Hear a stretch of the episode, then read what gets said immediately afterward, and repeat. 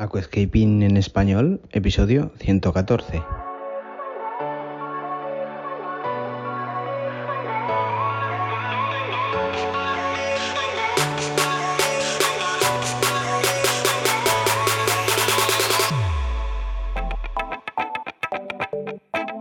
Muy buenos días a todos y bienvenidos a Aquascaping en español, el podcast de Nascapers para todos aquellos apasionados al paisajismo acuático que queréis llevar vuestro acuario a un nivel superior. Como todas las semanas, contigo, Albert Escribuela. Muy buenas tardes, muy buenas a todos, ¿cómo estamos? Espero que todos en sus puestos, todos en fila, todos alineados, todos ahí preparados y bueno, bromas aparte. Muy buenos días, muy buenas tardes o muy buenas noches, dependiendo del estadio del día que nos estés escuchando. Y bueno, pues aquí estamos para dar voz a este canal de podcast Aquascaping en español. Y pues eh, ya sabes que normalmente en todas las vías de comunicación y creación de contenido pues vamos configurando una red perimetral de contenido que os pueda ayudar siempre bajo mis experiencias, mis rutinas pues en mi manera de trabajar, toda la que vengo desarrollando tantos años. Y pues bueno, pues espero que sean de tu agrado. Yo llevo en temas de aquascaping desde el año 2006-2007, cuando no existía en el ramo profesional absolutamente nada de aquascaping. Era como hablar chino y no existía nada era todo muy hermético, los asiáticos prácticamente se cerraban en banda y no soltaban prenda, eran muy muy herméticos, nada que ver ahora con por ejemplo Yoshin, Dave Chow, Takayuki Fukada, Masashi Ono, es decir, pues eh, asiáticos que eh, son muy naturales, son muy abiertos y en definitiva pues así da gusto hacer comunidad ya que se globaliza todo de una manera pues muy útil.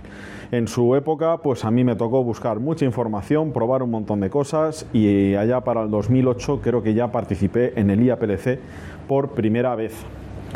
Y bueno, llevo desde aquella época en todo esto, me dediqué al ramo profesional desde el 2009-2010 hasta la fecha y pues eh, todavía se continúa aprendiendo, todavía hay que aprender, todavía hay que eh, ver eh, qué productos salen al mercado, esto va muy rápido y hay que estar al lío y hay que estar pues actualizado. Bien. El podcast de hoy vamos a utilizarlo para hablar un poquito sobre unos elementos decorativos que han salido hace relativamente poco al mercado que están muy de moda, no llega a ser aquascaping, aunque si quieres en acuario de aquascaping puedes darle algún destello, pero no llega a ser aquascaping. Y es que vamos a hablar un poquito de cómo adaptar los botánicos naturales a ciertos elementos decorativos que tenemos a disposición de nuestras manos en pues, el mercado, en el sector. Y es que siempre es importante saber conjugar porque eso te va a dar la armonía visual, pues que a lo mejor te gusta. Esto es como mueblar una casa, pues cada uno tiene sus gustos, para gustos colores, y pues mayoritariamente puedes utilizar minimalismos, puedes irte a cálidos, puedes irte a fríos, bueno, pues bueno, pues al final un acuario es básicamente lo mismo. Bien. ¿Te gusta el paisajismo acuático? ¿Te apasionan los acuarios plantados? ¿Alucinas con peces, plantas, gambas y caracoles? En nascapers.es puedes encontrar todo lo necesario para montar y mantener tu propio acuario plantado. nascapers.es, tu tienda de acuariofilia online. Yo aconsejo utilizar botánicos si quieres darle un toque de realismo natural al acuario y hacerlo similar a cómo sería en la naturaleza desarrollado por la propia naturaleza.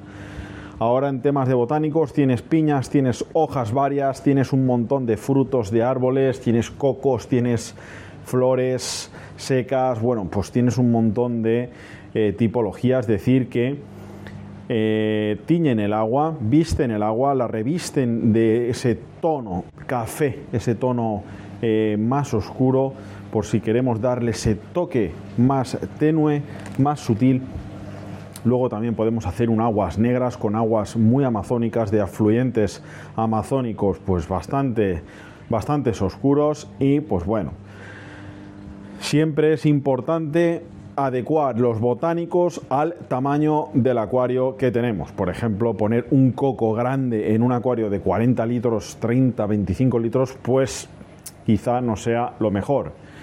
Pero pues eh, siempre vas a tener pequeños eh, frutos, pequeñas flores disecadas, secas, que pues te pueden dar ese toque eh, de realismo y mi consejo es que siempre utilices estos elementos sobre todo en trozos donde tengas playas de arena donde tengas gravas sobre todo playas de arena. En playas de arena luce esto cosa mala o sea luce una barbaridad tener eh, los botánicos en arenas. Bien. La verdad es que en mi percepción bajo mi punto de vista lo poquito que he probado eh, es que en arenas de toque cálido pues naranja, rojizos, los botánicos quedan muchísimo mejor ya que contienen un color marronáceo en la gran mayoría, marrón oscuro, incluso algún fruto es de color ocre y pues bueno, la verdad es que en arenas, gravas, ocres, amarillas, cálidas, pues quizá quede mucho mejor. Bien.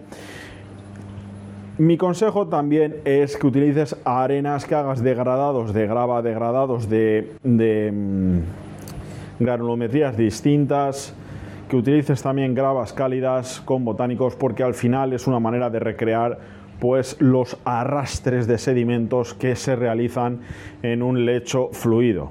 Bien sea río, bien sea una vertiente, eh, bien sea cualquier elemento natural que produzca arrastre, que pues eh, siempre conjugan arenas finas, arenas más gruesas, gravas, bolos, eh, eh, rocas grandes, trozos de hojas que ha arrastrado eh, pues una tormenta, frutos que han caído de unos árboles y se han metido en un pantano, en un embalse. Entonces de esto se tratan los botánicos, de pues simular en un acuario el cómo la naturaleza reproduciría en, en un afluente, en una ribera, pues todo esto. Entonces, bajo mi opinión, creo que las arenas de toque cálido pues van a quedar evidentemente muchísimo mejor los botánicos y evidentemente también acuarios que contengan troncos pues van a ser más acordes para utilizar este tipo de elementos. No quiero decir que en arenas más eh, minimalistas, más pulcras, blancos rotos de color gris, no vaya a quedar mal, pero no va a quedar, en mi punto de vista, bajo mis gustos y mi eh, manera de trabajar igual. Entonces, pues bueno, este podcast quería un poco transmitir cómo podéis utilizar los botánicos y pues eh, los peces se van a sentir muy cómodos, tipo peces de fondo, coridoras, cíclidos enanos también, si tienen recovecos, si tienen huecos, si tienen escondites, si tienen elementos, son peces con una jerarquía concreta en cuanto a territorio y a jefe de la manada. Y a la hora de reproducirse, pues también sacan su carácter los cíclidos enanos. La verdad es que nosotros aquí en tienda tenemos un acuario con ramirechis y cíclidos enanos y estamos encantados. La verdad es que son peces con un atractivo muy importante. No es para meter un cardumen de 20, esto no es pez de cardumen, esto es pez para tener una parejita cada 40 litros, cada 30 litros, tener una parejita de ramis o un par de parejitas de apistogramas y siempre suman muy mucho.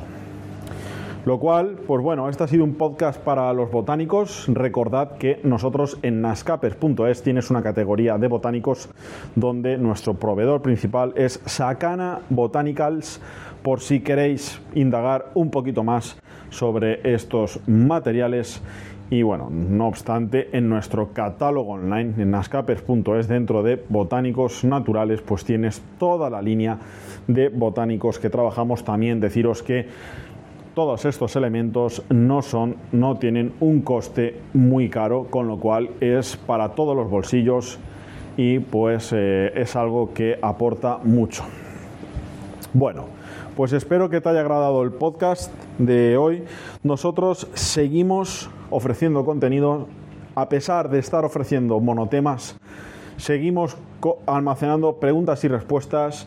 Las preguntas más recurrentes que nos formuléis, pues em, las eh, acopiaremos, las recopilaremos para exponerlas y explicarlas. También estamos ya prácticamente acabando, como aquel que dice, el despacho de entrevistas, una habitación de entrevistas, un rinconcito para entrevistar a proveedores. Ya tengo dos proveedores fundamentales con los que me he reunido, me han dado el ok a una entrevista y pues habrá que prepararse la entrevista para ver por dónde van los tiros, para ver por dónde van a tirar. Son dos marcas eh, actuales, son dos marcas potentes que están en eh, situación ascendente en el mercado con una línea de productos que a día de hoy se gasta telita marinera y pues bueno, la verdad es que eh, les propuse si querían ser entrevistados en Aquascaping en español, el podcast de Nascapers, me dijeron que perfectamente que sí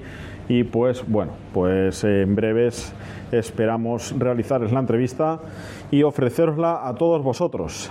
Bueno, pues aquí lo vamos a dejar. Espero que te haya agradado este podcast sobre los botánicos naturales. Nos escuchamos el siguiente jueves en Aquascaping en español. Nos vemos el próximo domingo en Nascapers para baja en YouTube y nos leemos en el blog de nascapers.es los domingos también. No digo nada y lo digo todo. Chao. Y hasta aquí el episodio de hoy. Muchísimas gracias por todo, por vuestras valoraciones de 5 estrellas en iTunes, por vuestros me gusta y comentarios en iBox y por supuesto por suscribiros a este podcast. Ah, y por cierto, ahora en Spotify podéis calificar el podcast con 5 estrellas. No digo nada y lo digo todo. Nos escuchamos la semana que viene con mucho más Aquascaping en español.